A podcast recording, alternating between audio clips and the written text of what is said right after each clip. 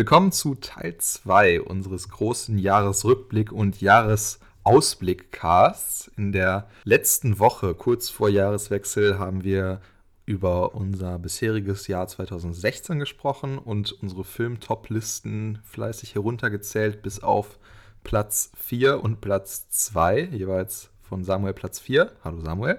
Hallo Max. Und von mir Platz 2. Und die Listen wollen wir in dem Podcast, jetzt wo wir alle frisch ins neue Jahr gerutscht sind, weiterführen und gleichzeitig auch einen kleinen Ausblick geben auf das kommende Jahr, was uns so erwartet, was an Filmen bisher angekündigt ist, was rauskommt, worauf wir uns freuen und ja, welchen Verlauf das Jahr eventuell nehmen wird. Aber als einen ersten Schritt wollen wir erstmal unsere Jahresabschlusslisten zu Ende bringen. Und da Samuel ja noch zwei Filme mehr hat als ich, würde ich vorschlagen, fang du doch einfach mal an mit deinem Platz 4. Bisher kam Deadpool als letztes auf Platz 5. Davor Nachtmar, Sumania, Arrival, Nice Guys, Hateful Eight. Einmal nur nochmal die Chronistenpflicht. Genau, dann lass mich kurz spicken. Komme ich dir auch noch nach. Bei mir war es auch, wir haben uns da gedoppelt. Sumania, Fantastische Tierwesen, Doctor Strange und Arrival. Und Platz 4 bei dir ist? Sing Street, das ist der neue John Carney-Film. John Carney könnte man schon kennen, weil der vor ein paar Jahren den wunderbaren Film Begin Again, ich glaube hier im Deutschen hieß der Keine Song Save Your Life, rausgebracht hat. Ein tolles Stück Filmgeschichte, weil er so unfassbar trocken und nüchtern die Liebe zur Musik erzählt. Aber über den Film reden wir vielleicht mal in einer anderen Folge. Heute soll es um seinen neuen Film Sing Street gehen und der ist nicht umsonst bei mir auf Platz 4. In dem Film geht es ohnehin um ein Thema, was ich sehr liebe. Es geht um die Musik der 70er und 80er. Wir haben die ganze Zeit Duran Duran, David Bowie und Konsorten-Zitate. Das ist genial. Es ist eine, eine Ode an die, an die Musik aus dieser Zeit, an den Glamrock und an den Poprock und alles, was damit zusammenhängt. Und es spielt alles in Irland. Und es dreht sich eigentlich alles um einen kleinen Jungen. Die Eltern haben Probleme. Finanziell Irland in der Zeit natürlich nicht gerade gut dargestellt. Und dann wird der Junge von seiner etwas elitären Schule runtergenommen, kommt auf eine ganz klassische Klosterschule, muss sich dort mit den Widrigkeiten der Umstände zurechtfinden, verliebt sich in ein Mädchen und weil er irgendwie mit diesem Mädchen reden möchte, fragt er sie, ob sie nicht Model sein möchte in einem oder Schauspielerin in einem Musikvideo von einer Band, die noch gar nicht existiert. Und einfach mit dieser Prämisse sagt er dann, okay, Freunde, die, die er gefunden hat, wir müssen jetzt eine Band gründen. Und mehr sollte man über den Film gar nicht erzählen, weil ab dann nimmt er einen. Also der Film ist jetzt nicht, dass man, der hat jetzt nicht so die tiefe, diepe Story, dass man jetzt bei Rival irgendwas spoilern könnte, aber das ist einfach ein wunderbarer Coming-of-Age-Film mit, mit genialer Musik und es macht einfach Spaß, ihn zu gucken. Das ist halt ein reinster Wohlfühlfilm. Den guckt man und ich, mich wundert es nicht, dass du ihn nicht geguckt hast, weil wir beide ja eigentlich den, den vorigen John Carney sehr mochten und der eigentlich genau deine Krankenweite ist, weil das ist Wohlfühlkino, sehr gute Schauspieler, geniale Musik und einfach auch, auch wirklich smart mit den, mit den Tricks des Kinos gespielt. Als du mir von dem Film erzählt hast, hast du ja als erstes gesagt, das hätte so ein ganz, oder der Film hätte so einen ganz positiven Grundvibe. Also so auch gute Laune-Movie so ein bisschen, vor allem, weil er ja auch in Irland vielleicht nicht so eine prominente, so einen prominenten Ort gewählt hat. Ja, und auch nicht von den Schauspielern. Ich meine, der bekannteste ist Littlefinger, also der Darsteller von Littlefinger, der aus Game of Thrones. Genau, der eine kleine Nebenrolle im Film hat, der spielt würdest, den Vater. Würdest du denn sagen, ohne diesen Musikbezug hätte oder mit diesem ja, bekannten Soundtrack auch, hätte der Film dir genauso gut gefallen? Das oder? kann man halt nicht voneinander trennen, weil halt die Musik fest verwurzelt in der Grundstory ist. Aber selbst ohne die Musik, auch wenn die Musik das Glanzstück des ganzen Films ist, haben wir immer noch, dann hätten wir immer noch eine sehr sympathische Coming-of-Age-Geschichte von einer jungen britischen Band, die auch irgendwie so überhaupt nicht in das damals noch erzkatholische Irland passt. Du hast ja generell in den letzten Jahren, würde ich fast sagen, ja, vielleicht nicht Jahre, aber in der letzten Zeit viele musikbezogene Filme, würde ich sagen, und auch, auch Serien. Du hast zum Beispiel von Amazon Prime diese Serie Mozart in the Jungle. Oder Vinyl von HBO. Die ja direkt wieder abgesetzt wurde. Die aber sehr gut war. Das ist sehr, sehr schade. Das stimmt. Vielleicht ist es so ein kleines Subgenre, wie früher mit High Fidelity, so ein bisschen. Ja, also es ist auf jeden Fall, es ist an sich ist es halt ein klassisches, wirklich ein klassisches Coming-of-Age-Movie von Jugendlichen in Irland zu in den, in den 80ern, gepaart mit der Liebesgeschichte, die halt irgendwo auch fast immer zu einem Coming-of-Age natürlich dazugehört. Gefällt es dir auch wegen diesem Vibe der, ja. der, der ja. früheren Jahrzehnte so? Ja, auf jeden Fall. Ich liebe sowieso, ich habe eine gewisse Schwäche für, für so großbritische Komödien oder alles, was aus dem Raum halt England, Irland, Schottland kommt in der Regel hat man damit bei mir schon gewonnen, alleine weil ich den englischen Akzent und auch den britischen sehr, sehr gerne mag. Aber das ist einfach ein super toller Film, der halt noch viel stärker durch die Musik wird. Und der Film hat zum Beispiel auch die Rolle des großen Bruders vom Protagonisten, mit dem ich so ein bisschen connecten konnte. Soweit ich weiß, ist, bist du da mit deiner Meinung auch nicht ganz alleine, weil. Nee ich, ich, meine sogar, der wurde auch für den Golden Globe jetzt nominiert, der Film. Genau, total überraschend, weil der auch, also er lief trotzdem so ein bisschen unterm Radar, weil er halt auch nicht die, die Massen anzieht. Aber der hat ein gewisses Standing bekommen und vor allem entwickelt sich John Carney, glaube ich, jetzt auch in eine Richtung. Also ich glaube, wenn jetzt nochmal so ein Film à la Couleur, Begin Again oder Sing Street macht, dann hat er sich ein gewisses Standing schon erarbeitet. Und ich, also über den muss man halt nicht lange sprechen, einfach nur sagen, gucken wenn man auf die Musik steht, sowieso. Auch eine tolle Ausstattung wieder.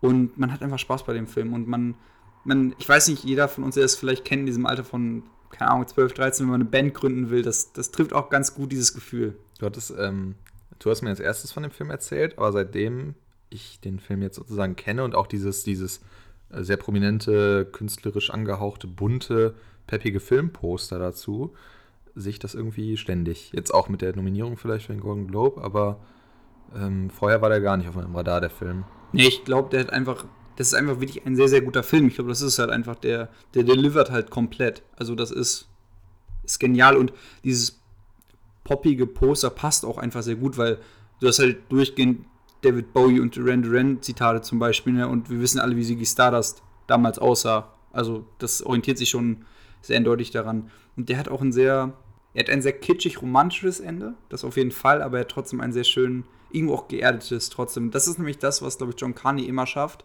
Diesen kurzen Moment, gerade in Romcoms oder in Liebesfilmen, wenn es sehr kitschig wird, wo ich dann oft aussteige und sage, okay, das ist nichts für mich.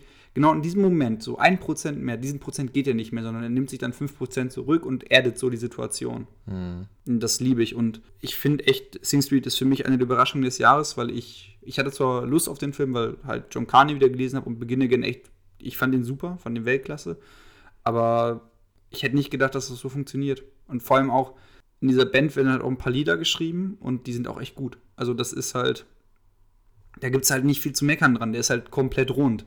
Kein Highschool-Musical. Das ist ein sehr undankbarer Vergleich. Nein, also wirklich toll, toller Film einfach nur und ich kann nicht viel mehr dazu sagen, als guckt ihn euch auf jeden Fall an. Hört sich auf jeden Fall gut an. Gerade für dich, ich glaube, der wird dir mit deiner. Ich habe den, seitdem du mir davon erzählt hast, auf der Spotlist. Den musst auf du der, gucken. Auf der Spotlist. Auf der, ja. Ich gebe dir meine Blu-ray, den musst du gucken. Okay, okay. Apropos Spotlist, das war, glaube ich, gerade. Ein freudscher Versprecher. Ein freudscher Versprecher mit Sachen, mit einem Film, mit dem ich, der mich jetzt gerade schon im Hinterkopf beschäftigt hat, nämlich meinem Platz 2. Ein Film, der Anfang des Jahres in Deutschland rauskam. Ich glaube, in Amerika kam der 2015 schon raus. Ist halt ein Ende klassischer Oscar-Contender und damit im das, Dezember. Das ist genau das, was wir schon in der letzten Folge besprochen haben, dass wir die deutschen Starts berücksichtigt haben bei der Filmliste des Jahres. Und damit mein fast bester Film des Jahres und vielleicht in gewisser Hinsicht sogar der beste Film des Jahres für mich. Hat ja auch nicht umsonst den Oscar gewonnen, ne? Genau, es geht um Spotlight ein Film über ein investigatives Journalistenteam vom, ja, jetzt könnte ich einen Fehler Boston machen. Globe. Boston Globe ist es, glaube ich, äh, basiert auf einer wahren Geschichte. Und zwar geht es um ein, um das berühmte investigative Team des Boston Globes, was sich einer neuen Story annimmt. Was halt Spotlight heißt. Genau, ja, genau, davon kommt der Filmname. Was sich einer Story eines Missbrauchsskandals in einer, ist es in Boston selbst? Es ist in der, also sie fangen ja an mit dem Skandal in Boston, der katholischen Kirche, Der dann weiterzieht, genau. kommen sie dann ja auf dieses Netz. Genau. Und ähm, gerade unter dem Vorwand oder auf, unter Berücksichtigung da, darauf, dass der Film auf wahren Begebenheiten beruht, es ist ein aus meiner Sicht unfassbar intensives ja, Drama. Ein Freund von mir hatte damals gesagt, Seiten kopieren war noch nie so spannend und das trifft es ganz gut, weil der Film hat ja nicht keine Action. Also der Da tut Film er den ist Film aber ganz schön unrecht. Nein, nein, total, das ist, er meint das nicht despektierlich, sondern total lieb, weil der Film halt, der ist ja null Action geladen. Der Film ist komplett nüchtern und ruhig erzählt. Das ist gleichzeitig die Stärke, aber auch für mich die Schwäche des Films. Und er zeigt halt einfach wirklich journalistische Arbeit und Ja. wie sie funktioniert. Und das ist halt damit gemeint, dass es, das Kopieren noch nie so spannend war. Ich glaube, der Film ist sehr darauf epocht, die Sachen sehr realistisch darzustellen. Er ist an manchen, in manchen Szenen blieb mir da wirklich ein Kloß im Hals stecken, weil das derartig, ja, allein diese Vorstellung so bedrückend war. Vor allem, wenn dann am Ende diese Tafel reinkommt. ist sehr- ist, es ist lohnenswert, den Film anzugucken. Auf jeden Fall. Ich äh, sage jetzt extra nicht sehenswert, sondern lohnenswert wirklich, weil man da fast schon dokumentationsmäßig erschüt erschüttert ist in gewisser Hinsicht. Was ich mir zu dem Film aufgeschrieben habe, ist eine tiefe, seriöse Geschichte, die auch durch meiner Ansicht nach hervorragende Dialoge durch die Bank weg mit ganz, ganz starken und vor allem subtilen schauspielerischen Leistungen aufwiegt. Und gerade da ist es schwierig, solche, ist es schwierig, sich hervorzutun mit so wenig Emotionen, die im Film quasi verpackt wird, obwohl es um so ein emotionales Thema geht. Und das ist auch das Problem des Films, weil der einzige Schauspieler, der sich wirklich, finde ich, beweisen kann, ist Mark Ruffalo, weil Mark Ruffalos Rolle die einzige ist, die so ein bisschen, ein bisschen aus sich rauskommt und der hat ja auch diesen einen etwas emotionaleren Zusammenbruch fast schon. Und sonst ist es halt alles, es ist halt alles sehr nüchtern. Das ist auch gut so, weil das ein sehr respektvoller Umgang mit dem Thema ist und das ist wirklich ein Film, wo man nicht Thema und äh, real, also den realen Background vom Film trennen kann. Das geht in diesem Film einfach nicht. Ja, trotz dieser, äh, trotz dieser nüchternen Vortrag, äh, trotz diesem nüchternen Schauspiel. Entwicklung und dem Schauspiel im Film ist man tatsächlich dieser Sachlage gegenüber total wütend während des Films. Der macht einen wirklich wütend. Auf das ganze System. Der ist auch so super gedreht. Und genau das ist der Punkt, wo ich dir widersprechen würde, weil der lebt von seiner Nüchternheit, aber der gleichzeitig zählt er im Negativen auch daran, nämlich, dass er, wenn du das Medium Film hast, er nutzt nicht das Medium Film. Aber das macht er ja extra. Ja, aber das, dann, Aber musst wie- du, äh, dann, darfst du, dann solltest du vielleicht keinen Spielfilm, sondern eine Dokumentation drehen, weil am Ende ist es immer noch ein Spielfilm und einen Spannungsbogen gibt es fast nicht, leider. Dann lass mich mal andersrum fragen. Wie hättest du es denn filmischer gelöst? Wenn ich jetzt zum Beispiel auf meinen Film Nummer 1, später Big Short, eingehe, der ja im gleichen Jahr rauskommt. Jetzt hast du es gespoilert. Ja, aber das ist, ist ja nicht schlimm. Das ist nämlich ein ganz guter Vergleich, weil die waren ja, das waren ja beides Filme, die nominiert waren für den besten Film. So. Und ich finde, die Stärke von Big Short ist, dass er ein auch sehr ernstes, sehr bitteres und sehr düsteres Kapitel amerikanische Geschichte sehr kreativ verpackt. Natürlich sprechen wir hier nicht über Kindermissbrauch, Kindesmissbrauch, sondern wir sprechen über die Bankenkrise. Aber immer, wenn es in diesem Film, sagen wir mal, in eine Fachthematik reingeht, dann haben wir eine kreative Art, das zu lösen. Wir werden bei, später bei Big Short nochmal drüber sprechen, wie er es macht. Und ich fand auch, das verstehe mich nicht falsch, ich fand Spotlight klasse. Ich hatte fast Tränen in den Augen, ich hatte ganz oft einen Kloß im Hals. Und ich habe den geguckt und ich dachte mir so, okay, als Doku hätte ich es nochmal besser gefunden und nicht als Spielfilm. Und als Spielfilm musst du es dann vielleicht ein bisschen anders machen, obwohl ich eigentlich total auf deiner Seite bin. Und ich, ich freue mich immer darüber, wenn wir kein Overacting haben, aller Nicolas Cage, sondern dass wir wirklich mal ein dezentes Spiel haben. Aber ich finde, das war zu viel in dem Film. Mir hat da so ein bisschen immer dann die Abwechslung gefehlt. Vielleicht auch durch so nüchterne Szenen wie beispielsweise in diesem Anwaltsbüro, was dann fast schon bibliothekarisch wirkte. Ja, Ja, vielleicht. Aber wenn nicht jetzt dieser Rückblick auf das letzte Filmjahr nochmal eins besonders reflektieren lässt, dann, dass ich, glaube ich, dahin tendiere, dieses Cleane am Film zu mögen, was meiner Meinung nach Spotlight hat. Einmal durch das zurückgenommene Acting und andererseits durch die sehr natürlich wirkenden Szenen. Das war auch schon bei Arrival so, dass mich dieses Cleane so, so mitgenommen hat an dem Film. aber da musst du unterscheiden zwischen optisch clean, Arrival und zwischen, zwischen Storybogen. Storybogen Ja. clean bei. Aber ich kann das beides, obwohl es so, so unterschiedliche Thematiken sind, beides irgendwie ähm, anerkennen als filmische Leistung, weil in Arrival habe ich anerkannt, dass es versucht hat, etwas zu initiieren und gleichzeitig einen, einen neuen Ton in diesem Sci-Fi-Bereich setzt. Und bei Spotlight erkenne ich an, dass es sehr lebensnah ist durch dieses Schauspiel. Ich fand es alleine klasse, dass es mal wieder einen Journalismus-Thriller gab, weil es ein Genre ist, was ja fast ausgestorben ist. Ich meine, die, die großen. Der auch nicht so reißerisch gemacht Ja, ist. die großen Filme hatten wir dann ja in den 70ern mit, mit einem Robert Redford, der halt einfach. die- Dieses Genre gibt es quasi nicht mehr, das ist fast tot. Ja. Und der Film war wirklich gut, aber man muss ihn halt als Spielfilm bewerten und das ist er nun mal. Und als Spielfilm funktioniert er nicht als richtiger Spielfilm, sondern als halbe Dokumentation. Und das ist auch der Knackpunkt, warum wir, warum es so schwer ist, über diesen Film zu urteilen. Nochmal, Mark Ruffalo zum Beispiel ist super. ist auch ein interessanter Punkt, den du ansprichst, weil gerade in dem Moment, wo er dieses, dieses Pacing aufnehmen will, scheint aufzunehmen, was sonst diese klassischen Journalismus-Thriller haben, endet er. Ja. Weißt du, was, ich meine? Ja, ich, genau, genau das ist es halt. Also er endet quasi bei der großen Konfrontation. Er geht ja ganz lange aus dem Weg. Und ey, nochmal, der Film war super. Aber ich finde halt, ich finde es halt immer ein bisschen fast schon ärgerlich, wenn, wenn du nicht das kreative Potenzial, was du im Film nutzen kannst, ausgeschöpft wird. Und das ist halt bei dem Film einfach so. Und leider hat der Film auch diesen negativen Oscar-Touch, dass er am Ende wegen des Themas und nicht wegen des Films die, den Oscar bekommen hat. So ein Betroffenheits-Oscar. Das muss nicht so sein, aber ich finde, wenn man sich dann zum Beispiel gerade Big Short daneben hält und ihn als Spielfilm nimmt, finde ich das, das genial und man kann, man es auch anders formulieren. Vielleicht ist das Drehbuch einfach sehr, sehr stark bei, bei Spotlight, weil wir halt wirklich gute Dialoge haben, weil wir gute Charakterentwicklung haben. Wir haben zwar keinen so krassen Spannungsbogen, aber an sich ist das kein schlechtes Drehbuch. Vielleicht hätte man das eher ehren sollen, als dann zu sagen, okay, das ist insgesamt der beste Film. Hm. Wenn du verstehst, was ich meine. Ja, kann ich nachvollziehen. Aber trotzdem, also der hätte es bei mir auch fast in die Liste geschafft, weil der einfach, also was der Film halt wirklich macht, ist, dass er dich zum Nachdenken anregt. Das ist keine Frage und das ist halt auch, ja, dieser finale Moment, ne? Ich sag nur Tafel das ist halt wirklich einfach so, dass man sich denkt, das Schlimme ist, man denkt sich so, das ist nur ein Film, das kann nicht im echten Leben so sein. Und dann wirst du halt direkt wieder auf den Boden der Tatsachen zurückgeholt, okay, das ist de facto so. Und das ist immer noch so. Und das ist immer noch ein riesiges Problem.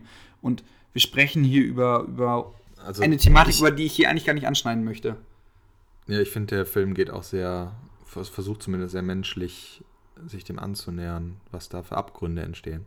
Aber mein Platz 2 des Jahres, der Film hat mich wirklich beeindruckt. Wobei ich deine Kritikpunkte so aus filmischer Sicht nachvollziehen kann. Habe ich so noch nicht drüber nachgedacht. Ja. Machen wir hier mal einen kleinen Cut, weil wir jetzt zurück ins Blockbuster-Kino schlechthin gehen und du nimmst mir jetzt meinen Film des Jahres weg, vorweg. Und ganz kurz hier will ich anbringen, dass du nach dem Kino überhaupt nicht so gewirkt hast. Nee, das, nee, das ist nämlich ganz spannend. Nach dem Kino musste ich mir von dir eher an, äh, wie kannst du das jetzt so gut finden? Ja, so schlimm war es jetzt auch nicht. Nein, ich also, habe gedacht, er. Wie ich mir anhören muss, dass ich immer, dass ich immer fantastische Tierwesen kritisiere, musste ich mir von dir auch anhören. Wie kannst du das denn jetzt so gut finden, wenn du fantastische Tierwesen immer so kritisierst? Also, wenn ich so nochmal klarstellen will, habe ich gesagt, äh, klarstellen möchte, habe ich gesagt, war schon in Ordnung. Genau, das war schon in Ordnung, jetzt ist es dein bester Film. Also nur, um ja, hier mal ja. kurz Dimensionen zu erläutern und wir können jetzt auflösen, es geht um Rogue One. Ich glaube, wir müssen nicht so viel über Rogue One sprechen. Star Wars Story. Star, Star Wars Story, Story ja. der erste Teil der neuen Anthologie. Genau.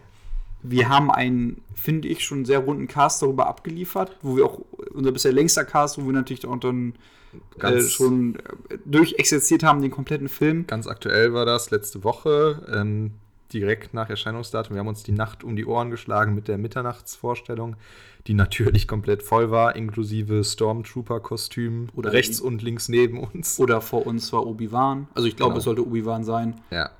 Aber Lass uns deswegen vielleicht nicht so krass aus Filmische eingehen, vielleicht, sondern ja. viel mehr einsteigen mit, warum du den jetzt so gut findest. Du meinst, warum sich das so geändert hat so bei geändert. dir? Also wie gesagt, ich habe gesagt, der war schon ganz gut. Vor allem die letzte Dreiviertelstunde des Films fand ich problematisch nach dem Film, weil es für mich wirkte wie höher, schneller, weiter. Wir müssen immer noch was draufsetzen, was in Episode 3 der Kampf zwischen ähm, Anakin und Obi-Wan war. No. Ja. Das wirkte auf mich genauso. Anakin, du warst wie ein Bruder für mich. ja, du weißt, was ich meine. Der war auch furchtbar in die Länge gezogen. Also in Episode 3.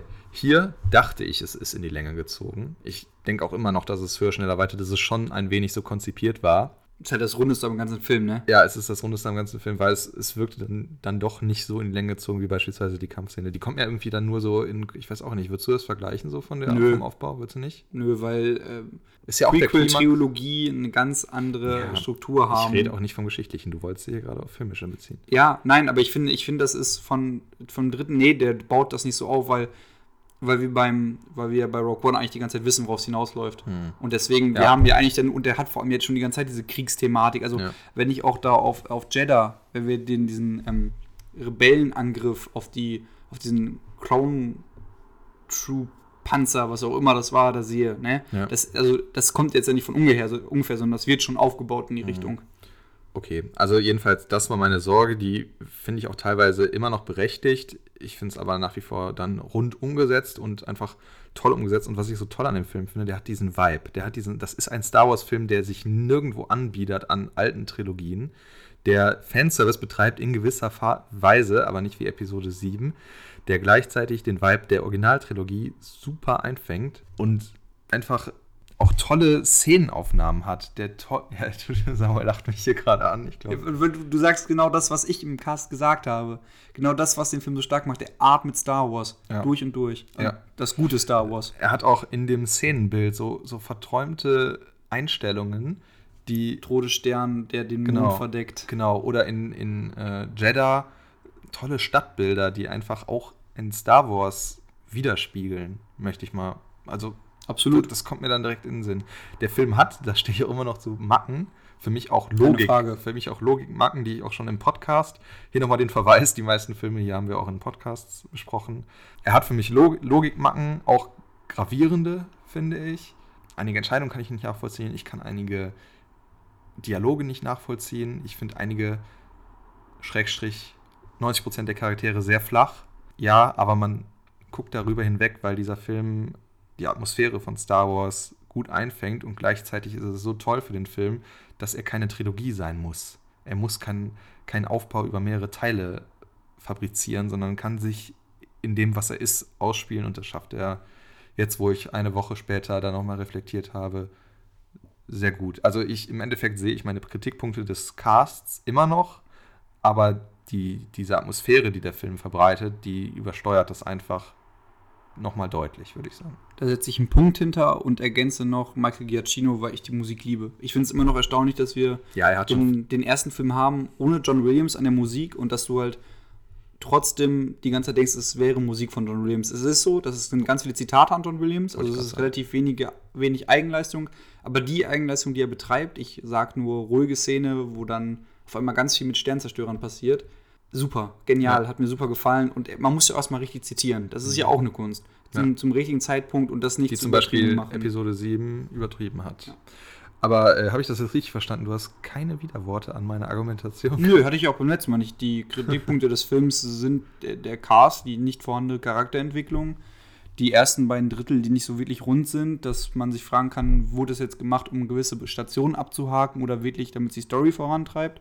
Aber die, letzte, die letzten 45 Minuten, die toppen alles, was ich bisher gesehen habe im Bereich Star Wars, was Kriegsschauplätze sowohl im Weltall als auch auf der Erde, also auf dem Planeten abspielt. Von daher, ich habe mich, ich war nach dem Film, bin ich mit einem riesen Grinsen rausgegangen. Ich rede mit einem riesen Grinsen über den Film und ich habe jetzt mehr Bock auf Young Han Solo, also den zweiten Teil der Anthologie, als auf den achten Star Wars Teil. Ich wollte gerade fragen, jetzt eine Woche nachdem du den Film gesehen hast, hat sich da noch irgendwas verändert in deiner Einstellung? Nicht wirklich. Oder hast du noch neue Zusatzpunkte dazu gewonnen? Nö, ich finde nach wie vor, also was mich, was ich noch stärker finde, ist Ben Mendelsohn, also Dr. Krennic. Nee, Director, nicht Dr. Director Krennic.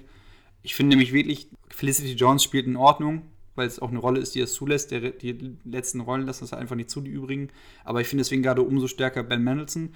Ich finde ein Cameo von einem sehr bekannten Charakter leider ein bisschen schade. Ich finde, das hätte man, er, der kommt zweimal drin vor, dieser Charakter. Ich finde, hätte man das, den ersten weggelassen, das sehe ich mittlerweile so, und nur Das war das, was ich angebracht die habe. Abschlussszene sehen würde, würde das viel stärker nachwirken. Das wäre richtig Fall. super gewesen. Das wäre, ey, das Unfassbar Bild, gewesen, Das ja. wäre das wär einfach nur, man Ich hätte das ganze Kino hätte hätte geschrien. ich, hätte ich schreien hätte hören. Komplett geschrien, auf jeden Fall. Aber nö, also ich finde ihn einfach geil. Das ist, ich finde, diese letzten 45 Minuten sind so genial. Das ist einfach, dafür geht man ins Kino teilweise einfach. Genau das ist es. Und deswegen, Punkt. Ich finde ihn super. Und Dein- umsonst mein Platz 3. Dein Platz 3, mein Platz 1. Jetzt bleibt meine Frage, was kann da noch kommen? Revenant, Ach so. den neuen Gonzalo Inarito. Der, wenn ich mich richtig erinnere, auch nur in der Liste ist, weil wir das deutsche Erscheinungsdatum Genau, der ist auch wie, war auch wieder ein klassischer Oscar-Contender, ist also im Dezember wahrscheinlich rausgekommen in den Staaten. Ich bin mir gerade nicht ganz sicher. Wir haben Leonardo DiCaprio und Tom Hardy in den Hauptrollen, also vor allem Leo. Leo hat endlich seinen Oscar bekommen. Äh, Inarito hat einen Oscar für die beste Regie bekommen. Der Film wurde mit Kameralinsen von der NASA gedreht und den bis dato teuersten Kameras überhaupt auf dem Markt. Der sieht unfassbar gut aus. Jetzt hast du mir meinen Fun-Fact, den ich zu dem Film äh, erwähnen wollte, knallhart weggenommen. Es tut mir leid. Er wurde nur bei, ähm, nur bei natürlichem Licht gedreht. Wir, der Film wurde in der richtigen Chronologie gedreht, was für einen Film unfassbar ungewöhnlich ist. Der Film hatte mit sämtlichen Widrigkeiten zu kämpfen, die es gibt, von Schneestürmen über emotionalen Zusammenbrüchen, über alles andere. Das ist einfach ein, ein Stück Filmgeschichte in sich und es ist ein Rache-Western, ganz klar. Ich finde, der ist überhyped. Ich finde, der hat mir zu viele Wellen geschlagen im ersten Moment, dass ich so gedacht habe, so gut war er jetzt auch nicht, wie er, wie, wie getan wurde, dass er ist. Trotzdem find- dann Teil 2. Trotzdem mein zweiter Platz. Ich finde, dass, dass Leo das nicht seine beste. Ich finde, ich sage es andersrum, ich finde, Tom Hardy hat besser gespielt als Leonardo DiCaprio und ich finde es unverdient, dass Leonardo DiCaprio den Oscar für die Rolle bekommen hat und nicht für seine Rolle in Wolf of Wall Street. Das finde ich tatsächlich ziemlich, ziemlich, ziemlich nervig, weil er leidet halt, also in Anführungsstrichen leidet er halt zweieinhalb Stunden nur und zeigt keine andere Emotion. Ist ein Meckern auf hohem Niveau, das ist keine Frage. Vielleicht muss man, muss man dieses Overacting heutzutage machen, um den Oscar zu bekommen? Das ist eine gute Frage. Obwohl die letzten Oscars waren ja eher dagegen, weil zum Beispiel ein Slice Stallone für Creed ja keinen Oscar bekommen hätte, wo eigentlich jeder damit gerechnet hat. Es hat ja äh, Mark Rylance für Bridge of Spice den bekommen und das, das war ja eher so eine zurückgefahren, also es war eher ein nüchternes Schauspiel. Wir vertagen diese Entscheidung mit der Frage, ob Amy Adams den Oscar bekommt für Arrival. Das ist ganz, ganz gut. Nee, aber also der Film ist trotzdem immer noch genial. Der ist zu lang. Das ist einer meiner größten Kritikpunkte, vor allem, weil wenn er so zeitweise in Traumsequenzen abdriftet, die es nicht braucht. Ich freue mich immer, wenn Dom Gleason auf der, auf der Leinwand ist, der damals einen ganz guten Run hatte. Der hat ja vor bei Ex Machina zum Beispiel auch mitgespielt, den, den ich mochte. Im Jahr davor, ich glaube, das war das Jahr davor. Ich glaube, es war das Jahr davor. Ich bin mir gerade nicht ganz sicher. 2014. Ja, irgendwie, irgendwie sowas um den Dreh. Wie gesagt, Tom Hardy bärenstark. Tom, Tom Hardy ist bärenstark. Stärker als in äh, Mad nee, Max. äh, bärenstark wegen dem Bären und Leo. Ah, Knallharter Witz. gu- guter Witz, ich weiß, danke. Ähm, Nee, aber Tom stärker Hardy, als in Mad Max? Das ist ja kein Vergleich, weil Mad Max muss ja nicht schauspielen. Mad Max muss ja grimmig in die Kamera gucken. Aber ich mag Mad Max sehr gerne. Ich weiß, du magst ihn nicht. Aber das ist, das wird übrigens mal, das wird, das kündige ich jetzt schon an, das wird im kommenden Jahr, also jetzt 2017, wird das ein sehr spannender Cast, wenn wir über Mad Max Fury Road reden. Wir reden 2017 über Mad Max Das Fury Road? beschließe ich jetzt fest. Das machen wir auf jeden Fall. Einfach nur Ah. damit wir halt, das wird dann wahrscheinlich der am stärksten äh, diskutierte Podcast von uns beiden. Aber zurück zu Revenant. Zu lang, zu viel Traumsequenzen. Man kann sich fragen, ob am Ende so, eine gewisse Brutalität notwendig war. Aber der sieht unfassbar genial aus. Das sind immer wieder ähm, Szenenbilder, wo man in Stocken gerät. Also man sich denkt, was sehe ich jetzt hier? Und das wird immer wieder getoppt. Leo spielt auch gut und das ist ein Film, den man gesehen haben sollte. Das ist halt Punkt. Das ist halt einfach so. Der gehört zu einem gewissen filmischen Horizont dazu. Und das macht er auch ganz gut. Aber er ist halt nicht frei von Fehlern und deswegen ist er auch nicht mein Platz 1.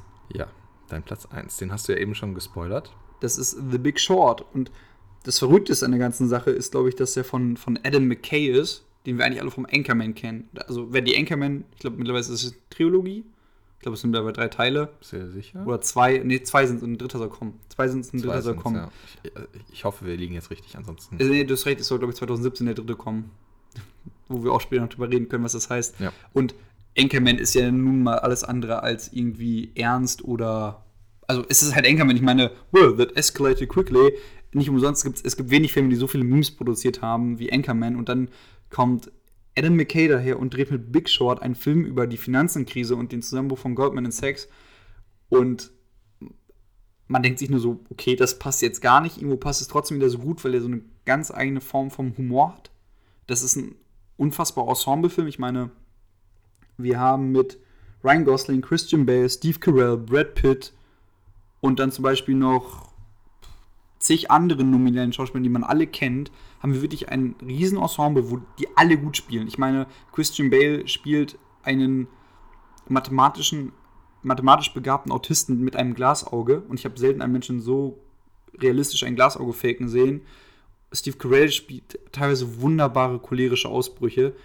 Es macht einfach nur Spaß zuzusehen. Und das, was ich eben schon angesprochen habe, was den Film so gut macht, ist, dass er so einen ganz gewissen Sog entwickelt. Du wirst in die Story reingezogen, es toppt sich immer mehr und wir haben eigentlich dieses, dieses grausame Thema, wie viele Menschen dann Mitte der 2000er in Amerika ihre Häuser verloren haben und uns alle hat ja damals die Finanzkrise getroffen und dann haben wir halt diese Gruppe von, von Bankern oder halt Finanzbekannten, die sich mit der Thematik auskennen, die dann halt in gewisser Weise Profit daraus schlagen möchten. Das ist ja auch das Nette an dem ganzen Film, dass er so, so unwertend ist, sondern er zeigt halt einfach so, wie es halt war und dann er, wir haben jetzt keine gute und schlechte Seite. Also Goldman Sachs kommt schon nicht wirklich gut dabei weg.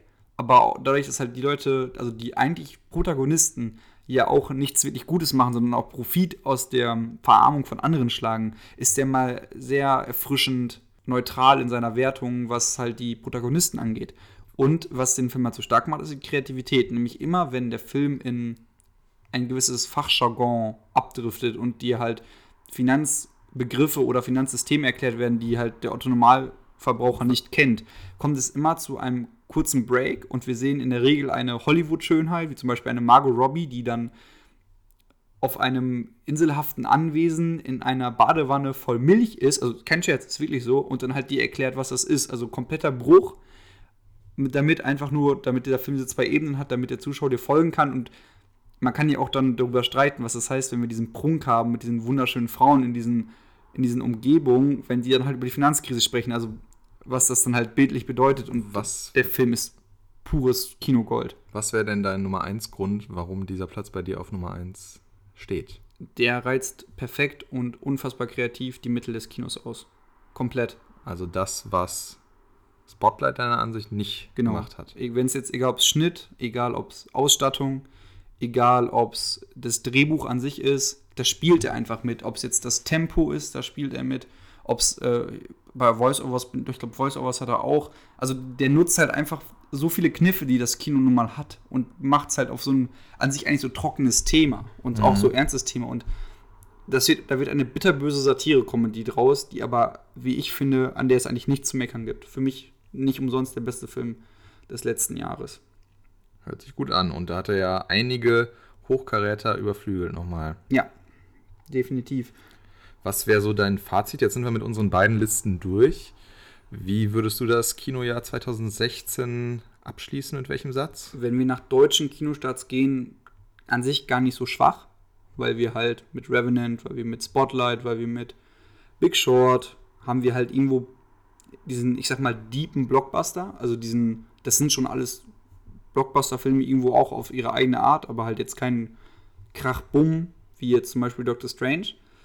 Ähm, nehmen wir das raus, haben wir ein Jahr, was leider von Superheldenfilmen mal wieder dominiert wurde, die mir abgesehen von Deadpool alle nicht gefallen haben. Okay, Civil War fand ich, noch, fand ich auch ganz gut noch von Marvel, aber alles von DC fand ich wirklich schlecht. Ich finde auch, oder ich, ich fürchte auch, das wird in den nächsten Jahren nicht viel anders sein, dass viele Kinojahre von Superheldenfilmen rechts und links durchzogen sein werden. Das stimmt, aber wenn wir zum Beispiel auf den ähm, kommenden Januar und Februar gucken und dann halt die klassischen Oscar-Contender in Amerika hier in Deutschland anlaufen, wie zum Beispiel, Manchester by the Sea. genau, ja. auf den wir beide uns sehr freuen, oder La La Land, auf den ich sehr viel Spaß habe, das ist von dem Regisseur, der zuvor Whiplash gemacht hat, oder Bevor ähm, du jetzt das Kinojahr 2017 anteaserst, da gehen wir ja gleich nochmal rein, lass mich das noch kurz zu Ende bringen.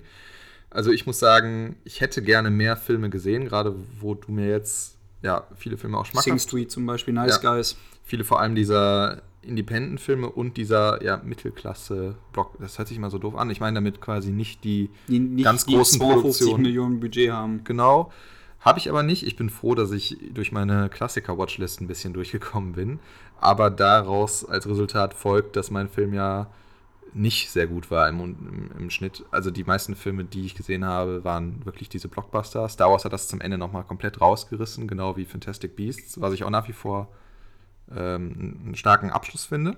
Obwohl er auch starke Independent, also Independent in Anführungsstrichen, die werden trotzdem ihre 10, 15 Millionen gekostet haben, Produktion hatte, nämlich wir haben 10 Cloverfield Lane, wir haben Green Room, den ich überraschend gut finde, leider Anton Yeltsin spielt da ja mit und das, der ist ja leider auch dieses Jahr verstorben, auch ein, ein Faktum, was wir wieder nicht wegdiskutieren können. Wir hatten 2016 mal wieder leider ein Jahr, wo uns sehr viele, auch gerade aus dem Filmbusiness, prominente Menschen leider verlassen haben. Wenn ich zum Beispiel an einen Alan Rickman denke, der ja auch uns allen bekannt ist, jetzt Severus Snape oder ein Anton Yeltsin, ein Riesentalent, der glaube ich mit 28 verstorben ist. Es zieht sich ja durch, auch ein David Bowie hat seine Marken in der Filmwelt äh, hinterlassen und ist ähm, von uns gegangen. Und trotzdem haben wir halt auch, abgesehen von diesem sehr traurigen Thema, um das mal wieder das Positive zu nennen, haben wir sehr starke, wirklich sehr starke Independent-Filme. American Honey ist da noch zu nennen, auch wenn sich darum die Geister streiten werden. Ten Cloverfield Lane, Green Room, Neon Demon, auch toller Film. Auch wenn er auch quasi nur über seine Ästhetik kommt, wie. Hackst du gerade die Liste ab der Filme, die du am liebsten noch gerne in die Top 10 genommen hättest? Nein, auf die Idee würde ich nie kommen. Aber ja, das sind auch wirklich alle starke Independent-Produktionen. Das ist, das wollte ich halt nur noch mal sagen, Ja, weil ja. das Film, äh, das Filmjahr 2016 hat nicht nur Schlechtes zu bieten. Das ähm, wird halt leider überschattet von, von diesen riesen Franchises. Mhm. Aber das ist es ja genau, das wird auch die nächsten Jahre nicht besser. Ich wollte gerade sagen, ähm, du hast ja gerade schon angeteasert, hoffentlich hat auch 2017 nicht nur Schlechtes zu bieten, nämlich, was kommt denn so? Wir haben ja wie immer Richtung Januar haben wir das, was in den Staaten im Dezember anläuft, also das, was auch wirklich, die werden dann da platziert als die Oscar-Filme. Man weiß eigentlich immer, das, was am Ende des Jahres kommt, das sind dann die Oscar-Bait-Dramen, die dann werden die ernsten Themen wie Sklaverei, wie Familienzusammenbrüche und ähnliches angesprochen. Und da läuft aber auch dieses Jahr schon wieder, also wenn ich mir angucke, was im Januar anläuft, da laufen Sachen an wie Moonlight, das Drama über einen, einen jungen afroamerikanischer Abstammung, auf den ich sehr viel Lust habe. Manchester by the Sea, auf den wir beide mit Casey Affleck in der Hauptrolle, wo wir beide super heiß drauf sind. Ich habe die Hoffnung, dass dieser Film wieder dieses äh, Dezente in gewisser Weise Und trotzdem auch Autorenkino Ja. auf jeden Fall. Deswegen freue ich mich sehr auf den Film, da bin ich mal gespannt drauf. Und La La Land, einer der Filme, auf den ich mich am meisten freue, weil Whiplash vor zwei Jahren mich weggehauen hat wie sonst was, weil der Whiplash ist für mich einer der besten Filme, der in den letzten zehn Jahren, der letzten 20 Jahre, seit, seit den 2000ern gemacht worden ist. Und ich, und wenn man sich gerade Kritiken von La La Land anguckt, dann geht das wieder in eine Richtung, die ich sehr, sehr gut finde. Und deswegen habe ich schon ein bisschen Hoffnung im Januar, aber auch, ich habe auch, was die Blockbuster angeht, Hoffnung. Old Man Logan ist natürlich jetzt wieder ein Superheldenfilm. Das, eigentlich spricht das gegen alles, was ich eben gesagt habe, dass ich keine Lust mehr auf diese Superheldenfilme habe. Aber Wobei Old Man Logan ist auch ab 18 und der sieht, der Trailer sieht so gut aus. Und es bedient eins der Superhelden-Franchises, was schon wirklich lange läuft. Mit X-Men seit X-Men, ja. Ende der 90er. einer der Blockbuster, auf den ich mich sehr freue. Ich glaube, im nee, im Januar ist es auch schon soweit, ist Passengers. Echt schon im Januar? Ich meine, der kommt schon am 7. Januar. Oh. Ja, ganz bald. Also auch klassisch als Oscar-Contender. Der wird auch auf jeden Fall, um hier schon mal schamlose Werbung einzustreuen, da werden wir natürlich einen Podcast zu machen. Mit Chris Pratt und Jennifer Lawrence. Genau, da bin ich auch sehr gespannt drauf, wie er als erster Sci-Fi-Film des Jahres wahrscheinlich, wenn es tatsächlich am 7. Januar ist, wie er das Ganze mal umsetzt, weil es wirkte zumindest von den Trailern zwar ein bisschen aufgepumpter als Arrival, aber vom Setting her doch Ja, ich habe. Aber vielleicht jagt das auch alles ähm, sich selbst hoch in einem epischen Finale, wovon ich ein bisschen Sorge habe. Ich habe dir gesagt, es sah, der Trailer lässt so ein bisschen auf Shining im Weltall hoffen, worüber ich mich super freuen würde. Ich habe da irgendwie eher Bedenken, weil so gerne ich Chris Pratt mag, ist Chris Pratt halt auch einfach ein Blockbuster-Schauspieler. Ja. Und ich habe die Befürchtung, dass es halt wieder in einem Helden-Epos endet. So ist er bei mir, 0815. so ist er bei mir seit Jurassic World auch abgespeichert. Ja, der, aber das ist ja auch an sich nicht schlecht. Du brauchst ja auch diese Schauspieler, die genau das spielen können. Man kann halt Und der kann immer- halt auch mehr. Also Parks halt- and Recreation, das ist eine der besten Serien der letzten Jahre und der, ist, der spielt das super. Und vor allem da ist er auch immer noch gefühlte 100 Kilo schwerer als jetzt.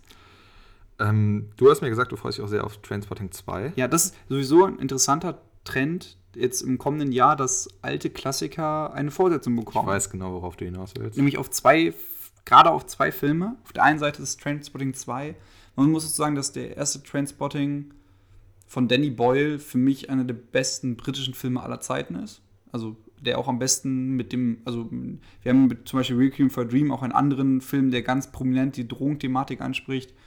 Und das ist auch wieder das, was Danny Boyle halt macht. Der spielt mit sämtlichen Möglichkeiten des Kinos, mit Close-Ups, mit äh, Sl- Slow-Mos und alles mögliche andere. Und der Trailer sah schon wieder so gut aus. Und ich glaube, dass Trainspotting richtig, richtig gut wird. Und das andere ist, ich glaube, da sind wir beide sehr hyped drauf, ist Blade Runner, als, lass es mich nicht durcheinander bringen, 2049 Ja, ja, ja. Das- mit Harrison Ford. mit Harrison Ford. Reaktiviert. Und Ryan Gosling noch dazu. Das ist ja das Tolle. Und wer macht die Regie? Denis Villeneuve. Also das klingt schon wieder. Und Ridley Scott macht, also als Executive, Executive Producer, das klingt alles zu gut, eigentlich. Da werde ich mir wieder monatelang Lobhuldigungen vor Filmstart von dir anhören können.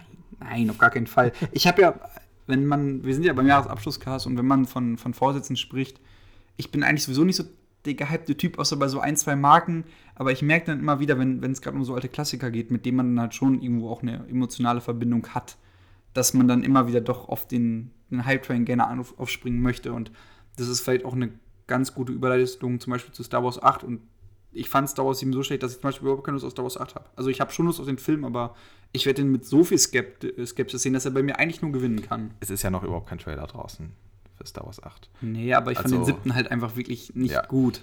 Ich weiß, du freust dich jetzt schon mehr auf Teil 2. Der Anthologie, also Der auf, auf Anthologie. Young Han Solo. Genau, aber das ist ja auch erst in einem knappen Jahr, dass Star Wars 8 rauskommen wird. Ich bin mal gespannt. Ich fand den siebten Teil nicht so schlecht wie du, auch wenn die Kritikpunkte ja schon zu, Genüge, ausge zu Genüge ausgebreitet wurden. Lassen wir uns mal überraschen, würde ich sagen. Jetzt neben Star Wars, weil ich glaube, wenn wir die Thema, also wenn wir das fast jetzt wieder aufmachen, dann sind wir wieder. Das wird irgendwann mal ein großer Podcast für sich, wo wir über die komplette Thematik Star Wars sprechen. Ja. Aber hast du einen Film, der, auf den du richtig heiß bist noch 2017? Also für mich aktuell, der Film, auf den ich am meisten Bock habe, ist definitiv Blade Runner. Das ist einfach, ich weiß nicht, das wirkt alles super. Das, und vielleicht den zweiten Deadpool, auf den habe ich auch schon Bock, auch wenn da gerade sehr viel negative Presse ähm, vorherrscht, was den, was Differenzen zwischen Tim Miller und Ryan Reynolds angeht. Aber an sich. Ich hoffe, dass ich mich jetzt nicht vertue und der Film in zwei Jahresabständen kommt. Ansonsten würde ich mich sehr freuen auf den neuen Teil von Fantastische Tierwesen, wie auch immer er heißen mag. Ich fürchte aber, er kommt tatsächlich in zweijährigem Abstand. Äh, jetzt, nach frischem Eindruck, bin ich natürlich auch gehypt auf Star Wars Episode 8. Allerdings, mein Geheimtipp des Jahres und mein vorgenommener Film des Jahres wird mit Sicherheit Lego Batman. Man muss aber auch sagen, die Trailer sind einfach wirklich gut. Also die sind halt wirklich einfach witzig und Lego hat schon wieder verstanden, einfach wie sie schon beim Lego-Movie gemacht haben. Der Film kann nichts falsch machen. Nee, der, der, ist halt, man kann sehr böse sagen, der ist ein bisschen Marvel für die Trickfilme, weil die so eine eigene, weil die so eine eigene ähm, Formel für sich entwickelt haben, ja tatsächlich. Das ist so. Das haben aber, aber die ist halt wirklich gut. Das haben auch die äh, Lego-Spiele. Ja, die hat, genau, das ja. ist halt diese Formel einfach, die einfach funktioniert. Und ich liebe die Trailer. Und das ist auch wieder so ein Ding, die sind im Englischen mit Will Arnett als Sprecher super. Ich glaube, der Film kommt im April. Oder März, ja, in diese Zeit, wo super viel in die Kinos kommt. Ja, sowieso das erste Quartal 2017 wirkt wirklich, wirklich stark und wirklich, ja, ähm, die Kinokasse sieht uns, glaube ich, öfter in der Zeit. Ja, wir hatten äh, bei der Jahresbesprechung, also wir planen immer im Voraus, welche Filme wir uns angucken wollen. Und da hatten wir wirklich Probleme im März, April zu gucken, welche Filme wir nehmen, weil halt auch gerade sowas wie Open Logan zum Beispiel parallel läuft oder Split, der neue M. Night Shyamalan-Film, wo es darum geht, dass Will McAvoy wahrscheinlich, also das ist, der Trailer ist vermuten, einen ähm, Schizophrenen spielt mit, ich glaube, 28 Persönlichkeiten und der dann auf einmal Kinder festhält. Also auch wieder, auch wenn ich kein M. M. Night Shyamalan, schwieriger Name, auch wenn ich kein Fan von ihm bin, obwohl Sixth Sense natürlich ein Klassiker ist, wirkt das gar nicht schlecht. Wobei diese Problematik bei uns jetzt ergibt sich natürlich auch daraus, dass sobald mehr als zwei aktuelle Filme pro Monat aus anlaufen, die es wert sind, darüber, also von denen wir denken, dass denen ein Podcast gebührt, kommen wir natürlich in Probleme, weil wir ja noch diese riesige Liste an alten Filmen äh, besprechen wollen, wo wir auch schon überlegen, was wir da 2017 ähm, zu Rande ziehen. Aber wir haben uns ja auch schon genug Gedanken gemacht. Denke ich auch. Auf jeden Fall als ich das gesehen habe, das erste Quartal 2017 wirkte richtig stark, auch mit vielen sehenswerten Filmen. Der erste Test dieser Prognose wird sicherlich Passengers sein, wenn es jetzt tatsächlich Anfang Januar erscheinen sollte. Obwohl ich, der für mich eigentlich mittlerweile nur noch was gewinnen kann, weil ich schon so ein bisschen die Erwartungshaltung habe, dass der eben nicht so philosophisch und tiefgründig wird, sondern eher ein Blockbuster. Und das mhm. heißt, wenn das erfüllt, dann sage ich halt, okay, habe ich halt recht gehabt. Aber wenn, er kann mich eigentlich nur positiv überraschen. Ja. Mal gespannt. Aber wir sollten vielleicht auch trotzdem nochmal ansprechen, dass wir haben jetzt ja über das gesprochen, worauf wir uns freuen. Und trotzdem ist es so, dass wir 2017 wieder den, wir haben den dritten und letzten Torteil mit Ragnarok. Wir haben, ich glaube, Black Panther, den Origin-Film. Wir kriegen schon wieder ein. Was ist denn Black Panther? Für Black Panther ist aus Civil War der schwarze Panther. Der ist auch ein Superheld aus dem äh, Star, äh, nicht aus dem Star Wars, ist auch ein Superheld aus dem Marvel-Universum, der auch tatsächlich zu den Avengers dazugehört und auch eher ein Randcharakter ist, aber der eigentlich ganz cool ist, auch wenn ich sagen muss, niemand hat jetzt nach einem, nach einem ähm, Black Panther Solo-Film geschrien. Das wirkt leider ein bisschen so, als würde man einfach versuchen, die afroamerikanische Community abzugreifen, weil es halt der einzige dunkelhäutige Schauspieler ist. Das, ich weiß nicht, ob das so ist. Der konnte auch ein sehr cooler Film werden, aber es hat leider so ein bisschen einen bitteren Beigeschmack, weil er nicht von Anfang an dabei war. Wir kriegen das dritte Reboot von Spider-Man mit ja. Tom Holland, ich wo ich wo, wer schreit nach dem dritten Reboot von Spider-Man? Ich habe seit den äh, vor zwei Wochen diesen Trailer zum ersten Mal gesehen nach dem Reboot und ich hatte es noch gar nicht so im Kopf. War das mit Andrew Garfield als zweiteiliges genau. Reboot geplant? Na, nee, das war nicht so geplant, also, oder? Man muss ja die Geschichte von vorne aufrollen. Wir hatten ja zuerst die Tobey Maguire Dreiteiler. Der beste Teil, die beste Dreiteiler war. Ja, wo noch. Das dann halt wegen des dritten Teils, weil der halt so schlechte äh, Kritiken abgefangen hat, wo dann ja quasi gecancelt wurde und dann hat man ja Amazing Spider-Man, das ist eine andere Comicreihe, hat man mit Andrew Garfield gerebootet. Wovon ich den ersten Teil ziemlich gut fand. Für, für gutes Blockbuster-Kino. Zumal da auch äh, eine angemessene Anzahl von Jahren ins Land gezogen ist, wonach man den gerebootet hat. Der, den zweiten Teil davon habe ich dann nicht mehr gesehen. Der war ganz schlecht. Ich habe nur die Kritiken gelesen und das erschien mir als Crash and Burn so ein bisschen, weil ich am ersten Teil auf jeden Fall gesehen habe, dass der als Dreiteiler geplant war, oder? War es auch und dann war es halt einfach so, dass ja, der zweite halt wirklich sowohl vom, vom, vom Geld her, also er hat nicht so viel eingespielt wie, wie erwartet. Ja, aber wieso kommt man denn dann auf die Idee, jetzt noch einmal einen nachzuschieben? Weil Tom, also Spider-Man eigentlich für die Avengers relativ wichtig ist, weil Spidey eine der wichtigsten Avengers-Mitglieder ist. Deswegen hat Marvel ja auch die Rechte gekauft, dass wir diesen Tom Holland-Solo-Film überhaupt sehen können, weil die Rechte sind ja auch eigentlich bei, ich glaube, Sony. Und es wäre eigentlich gar nicht dazu gekommen, aber Marvel hat dann halt wahrscheinlich einfach, oder Disney hat halt einen riesen Batzen Geld hingelegt und hat gesagt, okay, wir wollen den haben. Und der wird dann halt in den Marvel-Kanon mit reinfließen. Sowieso, wir haben wieder unfassbar viele Marvel-Filme im nächsten Jahr. Wir haben.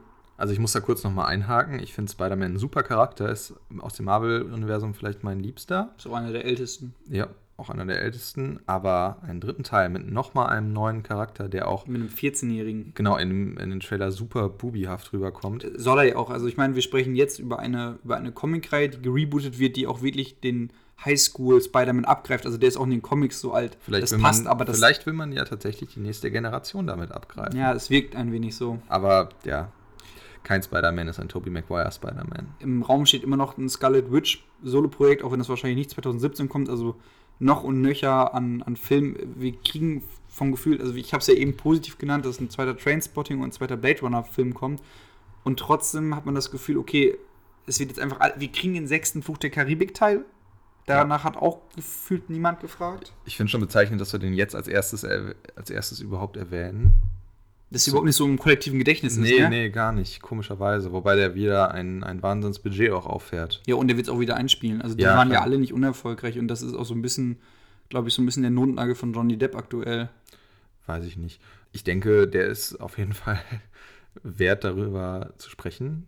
Ähm, das sind eigentlich immer Filme, die hohe Erwartungen haben und Hollywood-Kino zurücklassen eigentlich, oder? Ich glaube, erste, den ersten finde ich auch richtig gut. Ich finde den ersten Fotografie super und danach wurde es halt echt schlecht. Also das, da, naja. das ist auch wieder ein Thema für sich. Ich wollte es auch nur ansprechen, weil das einfach so symptomatisch für das, glaube ich, kommende Kinojahr wird.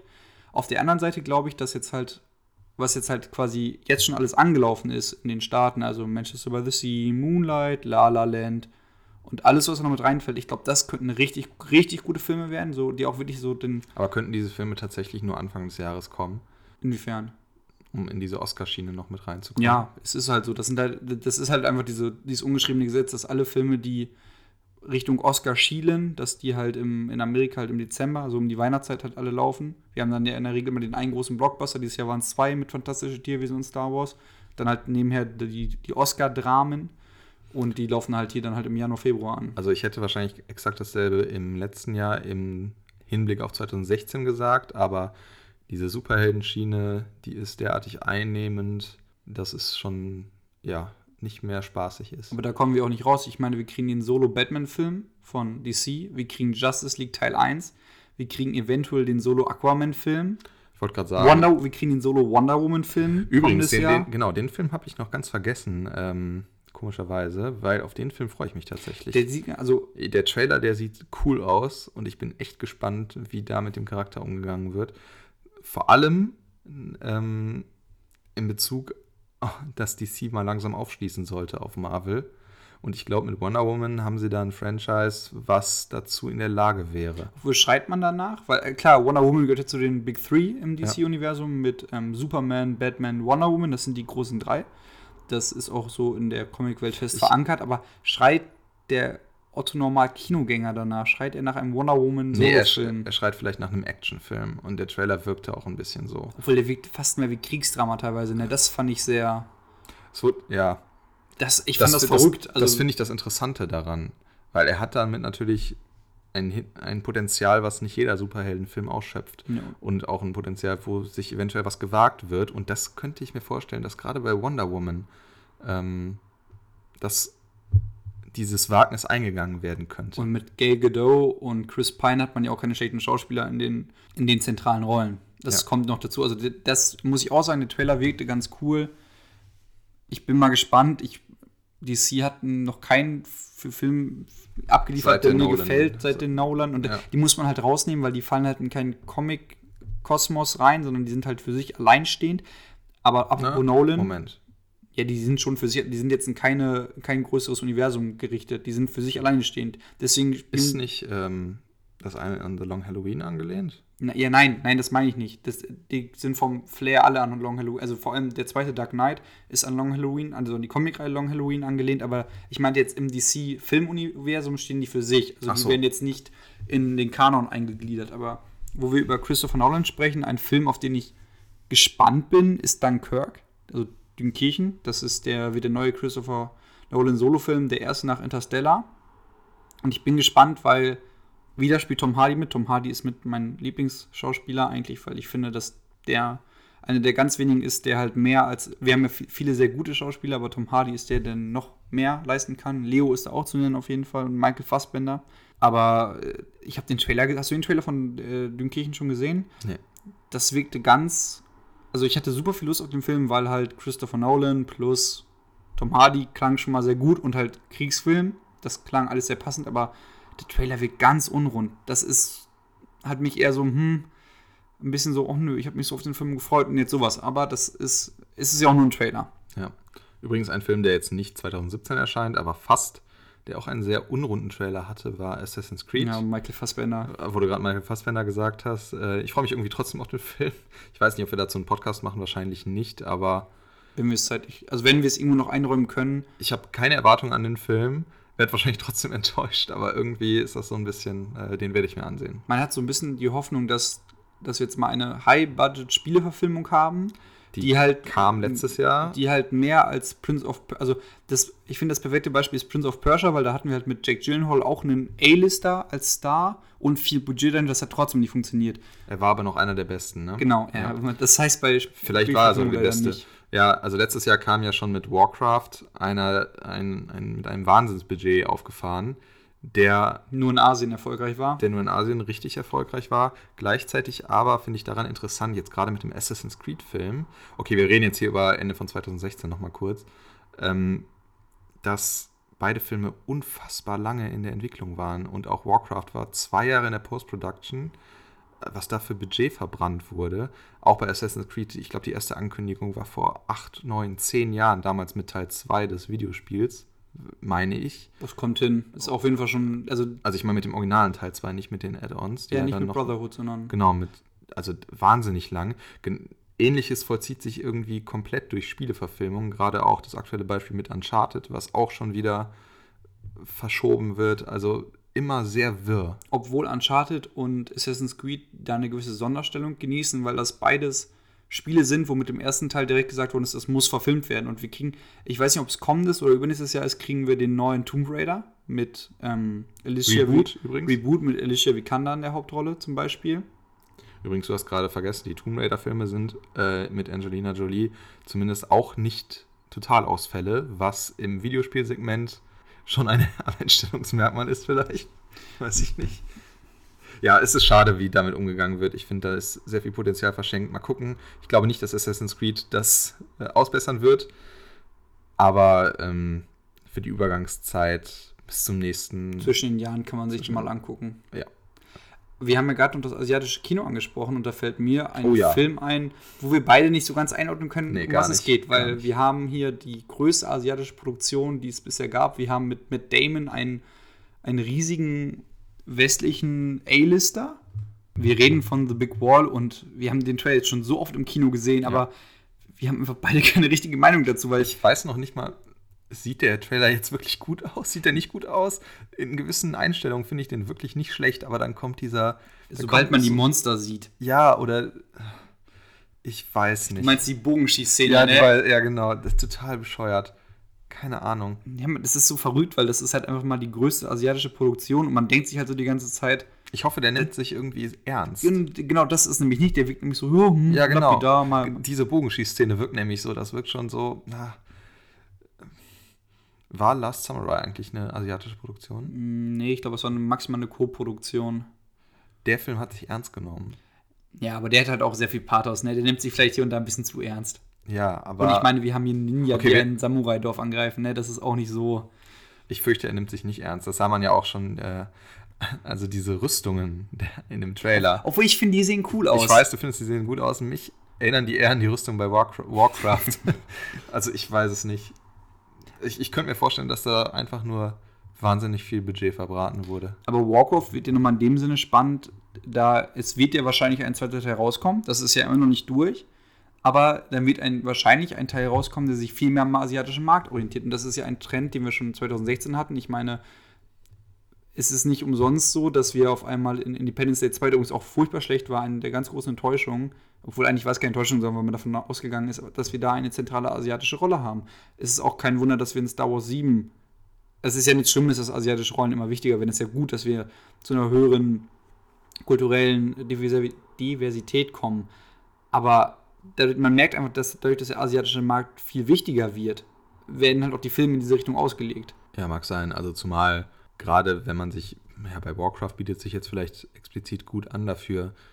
Ähm, da wird Blizzard, also die Firma, die für World of Warcraft zuständig ist und auch äh, die Erfinder des Warcraft-Universums schon sehr genau darauf achten, wie sie den Film auslegen. Und das ist Zukunftsmusik. Wenn ich jetzt sehe, dass dieser Warcraft-Film fast zehn Jahre in der Entwicklung war oder in der Produktion, in der Entwicklung, fast zehn Jahre in der Mache war, ja, es wird interessant zu sehen, weil gerade bei The Great Wall wiederum, den Trailer sehen wir wirklich jetzt schon seit Wochen im Kino, obwohl es eine asiatische Produktion ist, die wohl primär auch auf diesen Markt ausgelegt sein wird. Aber dann frage ich mich, wieso wird er hier trotzdem so intensiv beworben, zumindest im Kino? Und warum ist Matt Damon die Hauptrolle?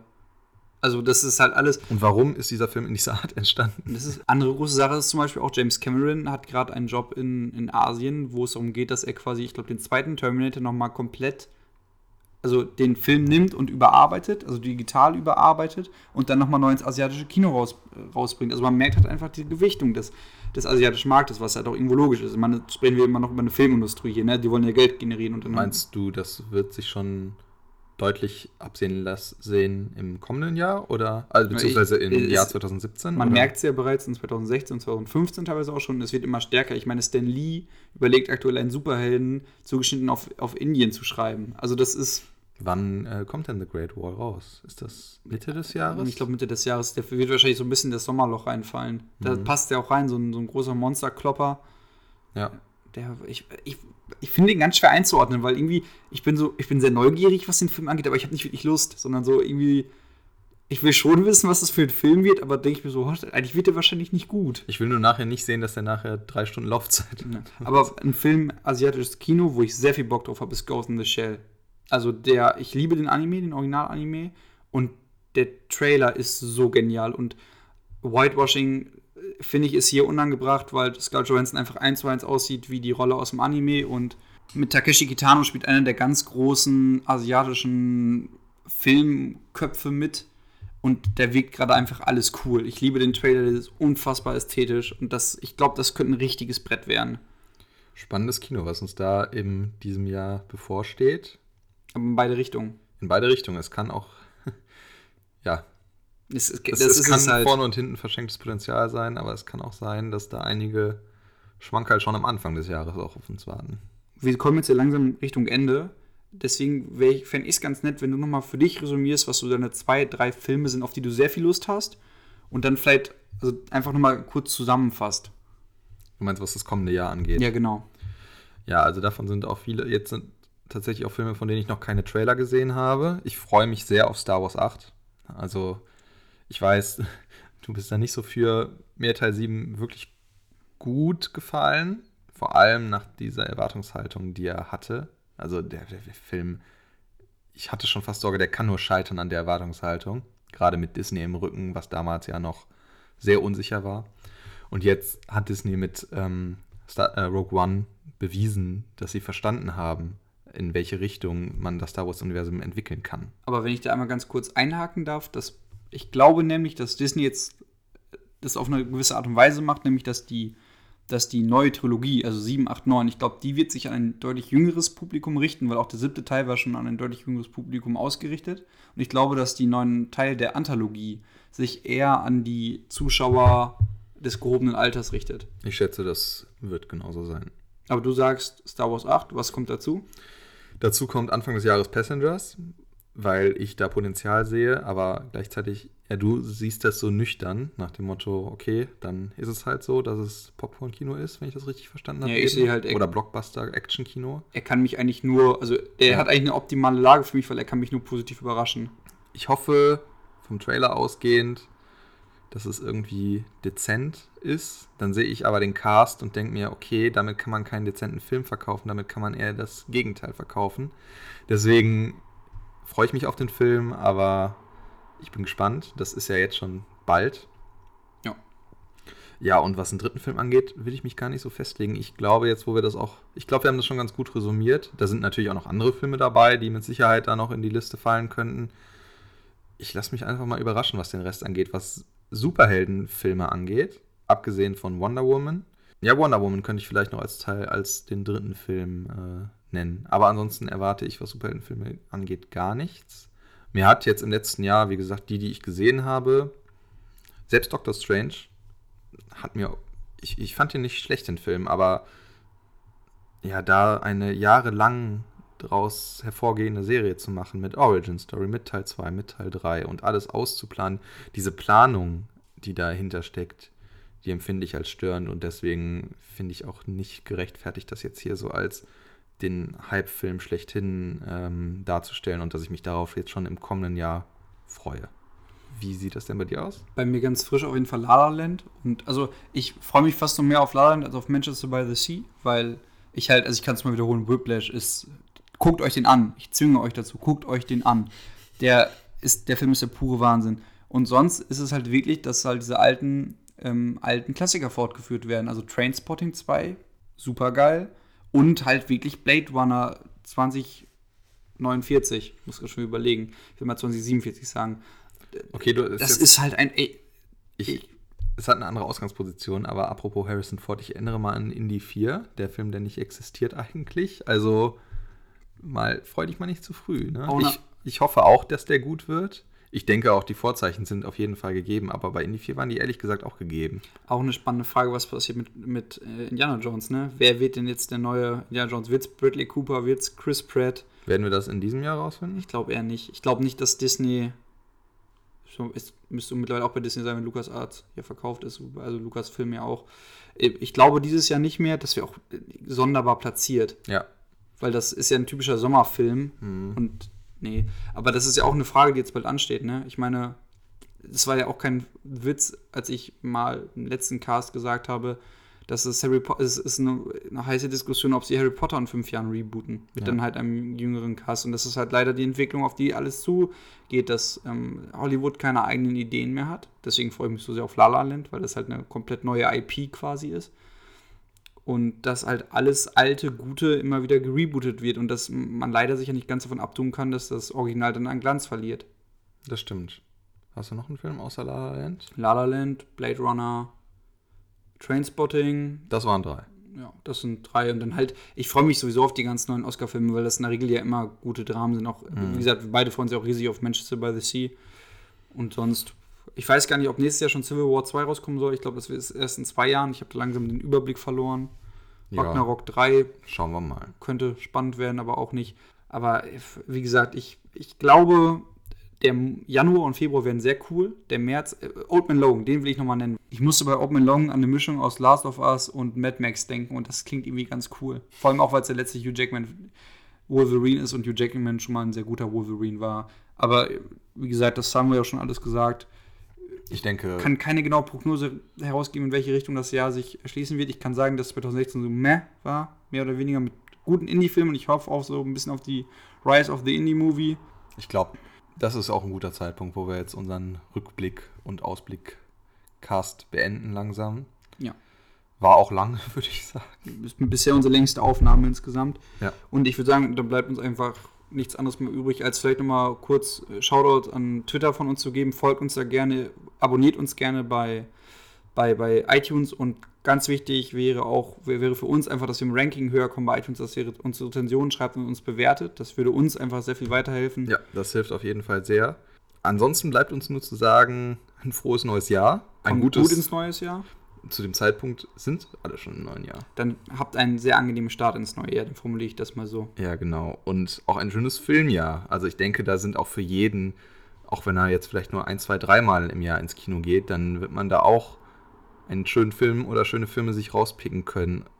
Ob es denn jetzt der Mega-Blockbuster ist, ob es jetzt der Superheldenfilm ist oder vielleicht der etwas ruhigere Indie-Film Oder ob es ein Zeichentrickfilm wie Batman ist. oder halt der Film des Jahres, Batman, Lego. Das steht für uns, glaube ich, jetzt schon fest. Und in dem Sinne kann man, glaube ich, auch aufhören. Genau, bis zum nächsten Mal. Macht's gut. Geht ins Kino, schaut Filme. Ciao.